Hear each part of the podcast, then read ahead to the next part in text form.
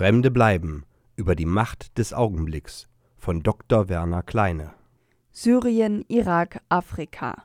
Regionen, die prägend für die Menschheit sind. Die Wiege der Menschheit liegt in Afrika.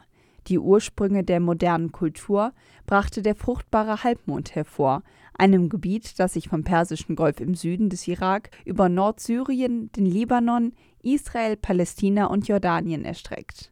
Hier betrieb der Mensch zuerst Ackerbau und Viehzucht. Hier entwickelte er mit der Schrift eine Möglichkeit direkter Kommunikation zwischen entfernten Menschen, aber auch der Dokumentation und Überlieferung von Wissen und Erkenntnis an nachfolgende Generationen. Von hier aus wurde auch das Abendland kulturiert. Das Morgenland hat dem Abendland nicht geschadet. Im Gegenteil, das Licht kommt auch heute noch jeden Tag von Osten. Bevor es den Okzident erreicht, wärmt es bereits den Orient wenn Fremde zu Nächsten werden.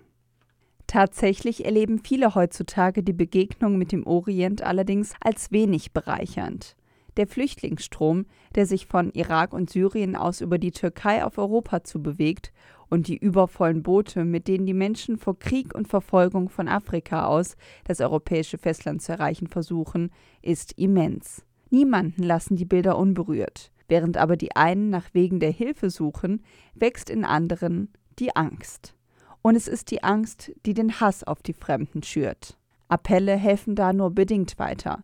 Die Angst ist ebenso irrational wie der Hass. Es regiert die Hysterie. Sie entsteht dadurch, dass die Fremden nahe kommen. Sie werden zu Nachbarn, zu Nächsten. Es ist unmöglich, ihnen auszuweichen. Man muss sich mit ihnen und ihrer Not auseinandersetzen. Erst aus der Begegnung kann Verständigung erwachsen. Niemand sagt, dass sich Nachbarn mögen müssen.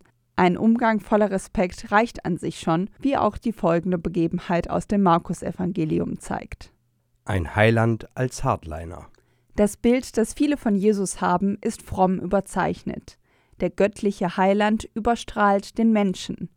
Der Jesus, den die Evangelien überliefern, hat nur wenig mit dem frommen Heiland gemein, bei dem man sich ja fragt, warum die Menschen so gegen ihn waren. Tatsächlich war Jesus wohl kein lieblicher Sprücheklopfer, wie Reinhard Kardinal Marx am 30. August 2015 im Kamingespräch des Fernsehsenders Phoenix sagte. Vielmehr verschärfte er nicht selten die tradierte Lehre. Der Heiland als Hardliner begegnet auch in einer Begebenheit, die im Markus-Evangelium überliefert ist. Jesus brach auf und zog von dort in das Gebiet von Tyrus. Er ging in ein Haus, wollte aber, dass niemand davon erfuhr, doch es konnte nicht verborgen bleiben. Eine Frau, deren Tochter von einem unreinen Geist besessen war, hörte von ihm, sie kam sogleich herbei und fiel ihm zu Füßen. Die Frau, von Geburt Syrophönizierin, war eine Heidin, sie bat ihn, aus ihrer Tochter den Dämon auszutreiben. Da sagte er zu ihr, Lass zuerst die Kinder satt werden, denn es ist nicht recht, das Brot den Kindern wegzunehmen und den Hunden vorzuwerfen. Sie erwiderte ihm, ja, du hast recht, Herr. Aber auch für die Hunde unter dem Tisch fällt etwas von dem Brot ab, das die Kinder essen. Er antwortete ihr, Weil du das gesagt hast, sage ich dir, geh nach Hause, der Dämon hat deine Tochter verlassen. Und als sie nach Hause kam, fand sie das Kind auf dem Bett liegen und sah, dass der Dämon es verlassen hatte. Markus Kapitel 7, Vers 24 bis 30. Viele Leserinnen und Hörer dieser Geschichte sind nicht zu Unrecht irritiert über die harsche Reaktion Jesu, den man doch als Menschenfreund erinnert, der alle zu sich einlädt. Die Verstörung ist verständlich. Aber wie so oft in biblischen Texten ist gerade die Verstörung heilsam. Der Stolperstein lässt die Hörerinnen und Leser aus dem Tritt des alltäglichen Trotz geraten und genau hinsehen. Und es lohnt sich, in diesem Text genau hinzusehen. Die Klugheit der Fremden. Der Text findet sich außer bei Markus noch im Matthäusevangelium. Der synoptische Vergleich beider Texte führt weitestgehende auch wörtliche Übereinstimmungen vor Augen. Offenkundig hat Matthäus den Text von Markus übernommen. Einzelne Abweichungen lassen sich aus dem besonderen Blick auf die Erstadressaten erklären. Aus der Syrophönizierin wird bei Matthäus eine kanaanäische Frau, die ihn aber direkt als Sohn Davids anspricht. Hab Erbarmen mit mir, Herr, du Sohn Davids. Matthäus Kapitel 15, Vers 22. Das Wort löst bei den Adressaten des Matthäus-Evangelisten, die wohl Judenchristen waren, spezifische Assoziationen aus. Kanaan war das verheißene Land, das von Israel in Besitz genommen wurde. Die Kanaaniter waren Nichtjuden. Hier aber wendet sich eine Kanaaniterin, also eine Volksfremde, an den Nachkommen Davids, des großen Königs Israel. Und eben in jener Nachkommenschaft Davids wird der ersehnte Messias entstammen. Es ist also eine Heidin, die in Jesus den Messias erkennt. Ähnlich verhält es sich auch im Markus-Evangelium. Auch hier wird betont, dass die Frau eine Heidin, also eine Nichtjüdin ist. Die Frau von Geburt Syrophönizierin war eine Heidin. Markus Kapitel 7 Vers 26. Es fehlt in diesem Zusammenhang das messianische Bekenntnis, und doch scheint die Frau grenzenloses Vertrauen in den Fremden zu haben. Eine Frau, deren Tochter von einem unreinen Geist besessen war, hörte von ihm. Sie kam sogleich herbei und fiel ihm zu Füßen. Die Frau von Geburt Syrophönizierin war eine Heidin. Sie bat ihn, aus ihrer Tochter den Dämon auszutreiben. Markus Kapitel 7, Vers 25 bis 26. Tatsächlich ist es Jesus, der sich hier in der Fremde befindet. Bereits am Beginn der Perikope vermerkt Markus: Jesus brach auf und zog von dort in das Gebiet von Tyrus. Markus Kapitel 7, Vers 24. Fluchtpunkt Fremde. Zuvor hatte Jesus sich in Galiläa aufgehalten und seine Lehr- und Wirktätigkeit begonnen. Der sogenannte Galiläische Frühling, die euphorische Phase des Beginns und der damit verbundene Erfolg und Zulauf hatte allerdings erste negative Wirkungen gezeigt. Offenkundig hatte man in Jerusalem bereits von ihm Kenntnis erlangt, so dass sich, so erzählt es der Markus-Evangelist im unmittelbar vorhergehenden Abschnitt, die Pharisäer und Schriftgelehrten von dort aus auf den Weg machten und mit ihm über die Reinheitsgebote stritten. Noch ist der Konflikt, der Jesus schließlich ans Kreuz bringen wird, noch nicht wirklich absehbar. Die Zeit für einen ersten Rückzug, für eine erste Besinnung auf das Wesentliche scheint aber gekommen. Jesus geht gewissermaßen in Klausur. Er muss in die Fremde, in das andere, das eine neue Perspektive ermöglicht. Von hier aus erklärt sich die Bemerkung Er ging in ein Haus, wollte aber, dass niemand davon erfuhr, doch es konnte nicht verborgen bleiben. Markus Kapitel 7, Vers 24. Der Ruf Jesu hatte sich schon über die Heimat hinaus verbreitet, nicht nur nach Jerusalem, sondern auch in das Ausland. Tyrus lag seinerzeit auf einer Insel vor der Südküste des heutigen Libanon. Die Stadt zählte zu den wichtigsten Hafenstädten der Phönizier. Fremdbleiben durch Abgrenzung. Als Jude ist für Jesus der Kontakt mit Heiden schwierig. Er macht unrein. Das ist gerade angesichts der Tatsache bemerkenswert, dass unmittelbar vor der aktuellen Erzählung in einem breiten Disput zwischen Jesus auf der einen und den Pharisäern und Schriftgelehrten auf der anderen Seite das Problem von Reinheit und Unreinheit am Beispiel der Speisevorschriften thematisiert wurde. Die Quintessenz Jesu dort lautete Was aus dem Menschen herauskommt, das macht ihn unrein.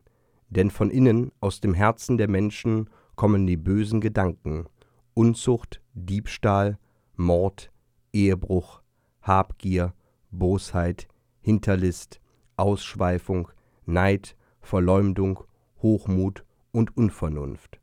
All dieses Böse kommt von innen und macht den Menschen unrein. Markus Kapitel 7, Vers 20 bis 23. Nun wird die Begegnung mit der heidnischen Frau, der Fremden, ihr, die nicht zum Volk Israel gehört, zur Nagelprobe. Und Jesus reagiert als Jude seiner Zeit erwartbar auf die Bitte der Syrophönizierin, ihre Tochter zu heilen. Lasst zuerst die Kinder satt werden, denn es ist nicht recht, das Brot den Kindern wegzunehmen und dem Hund vorzuwerfen. Markus Kapitel 7, Vers 27. Das Wort Jesu ist harsch. Tatsächlich lässt sich die Abweisung nicht wegauslegen. Jesu Wirken gilt zuerst den Kindern, griechisch Tekna. Damit greift er eine verbreitete Selbstbezeichnung der Juden auf. Sie sind es, die am Esstisch Adonais versammelt sind. Den Kindern gilt die Nahrung. Erst wenn sie satt sind, bekommen die Hunde etwas ab.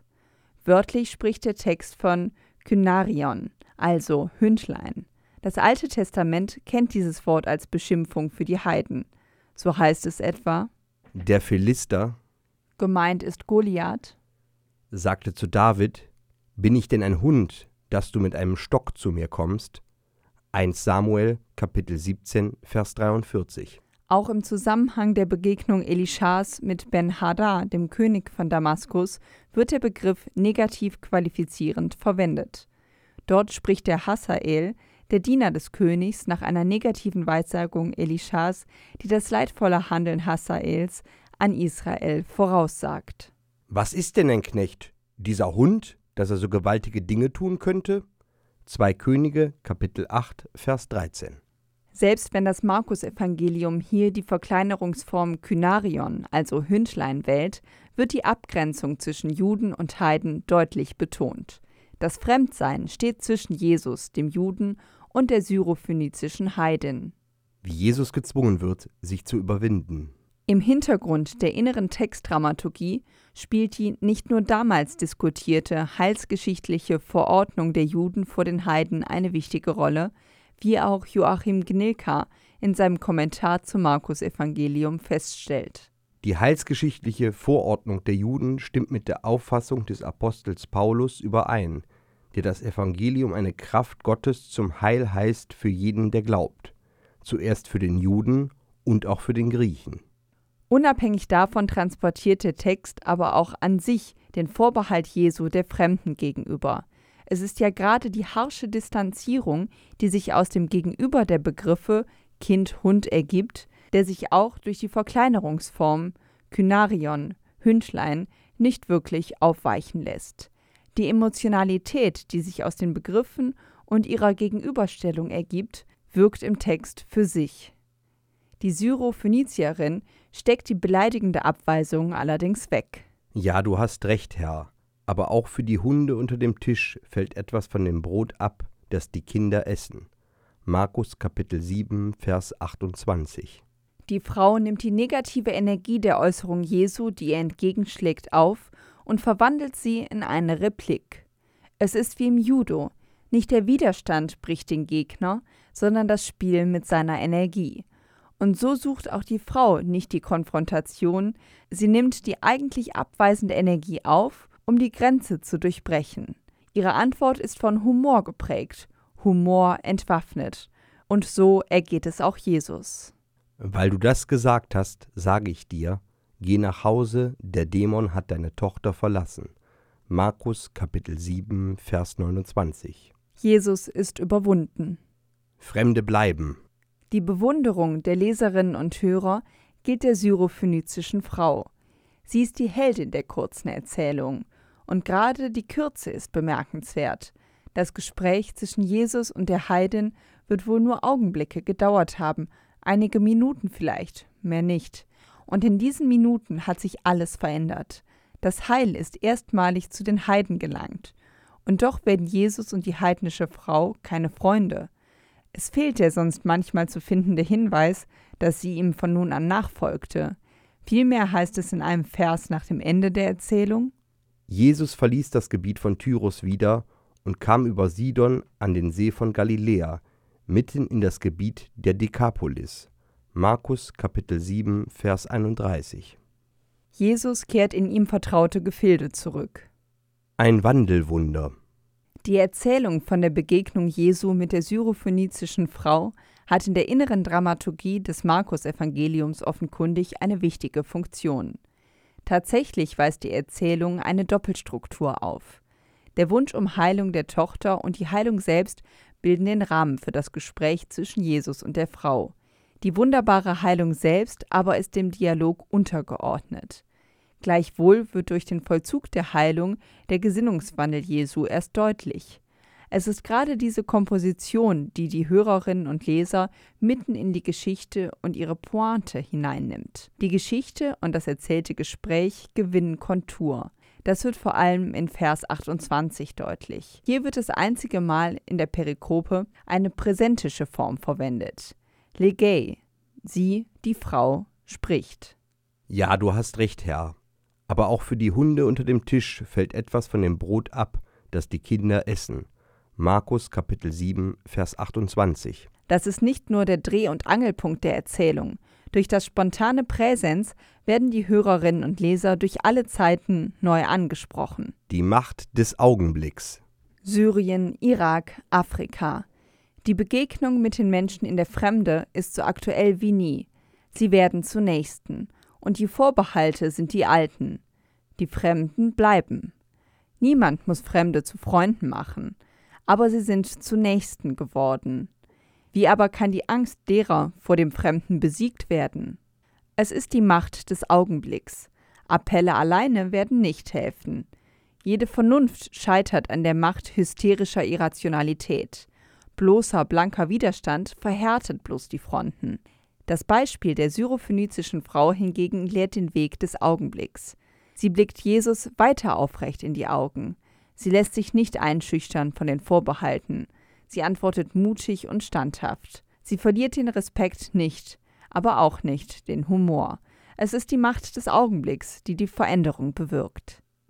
Das Erstaunen bleibt, wie der Sohn Gottes als Mensch fremdeln kann aber er lässt sich überwinden im Augenblick einer Begegnung.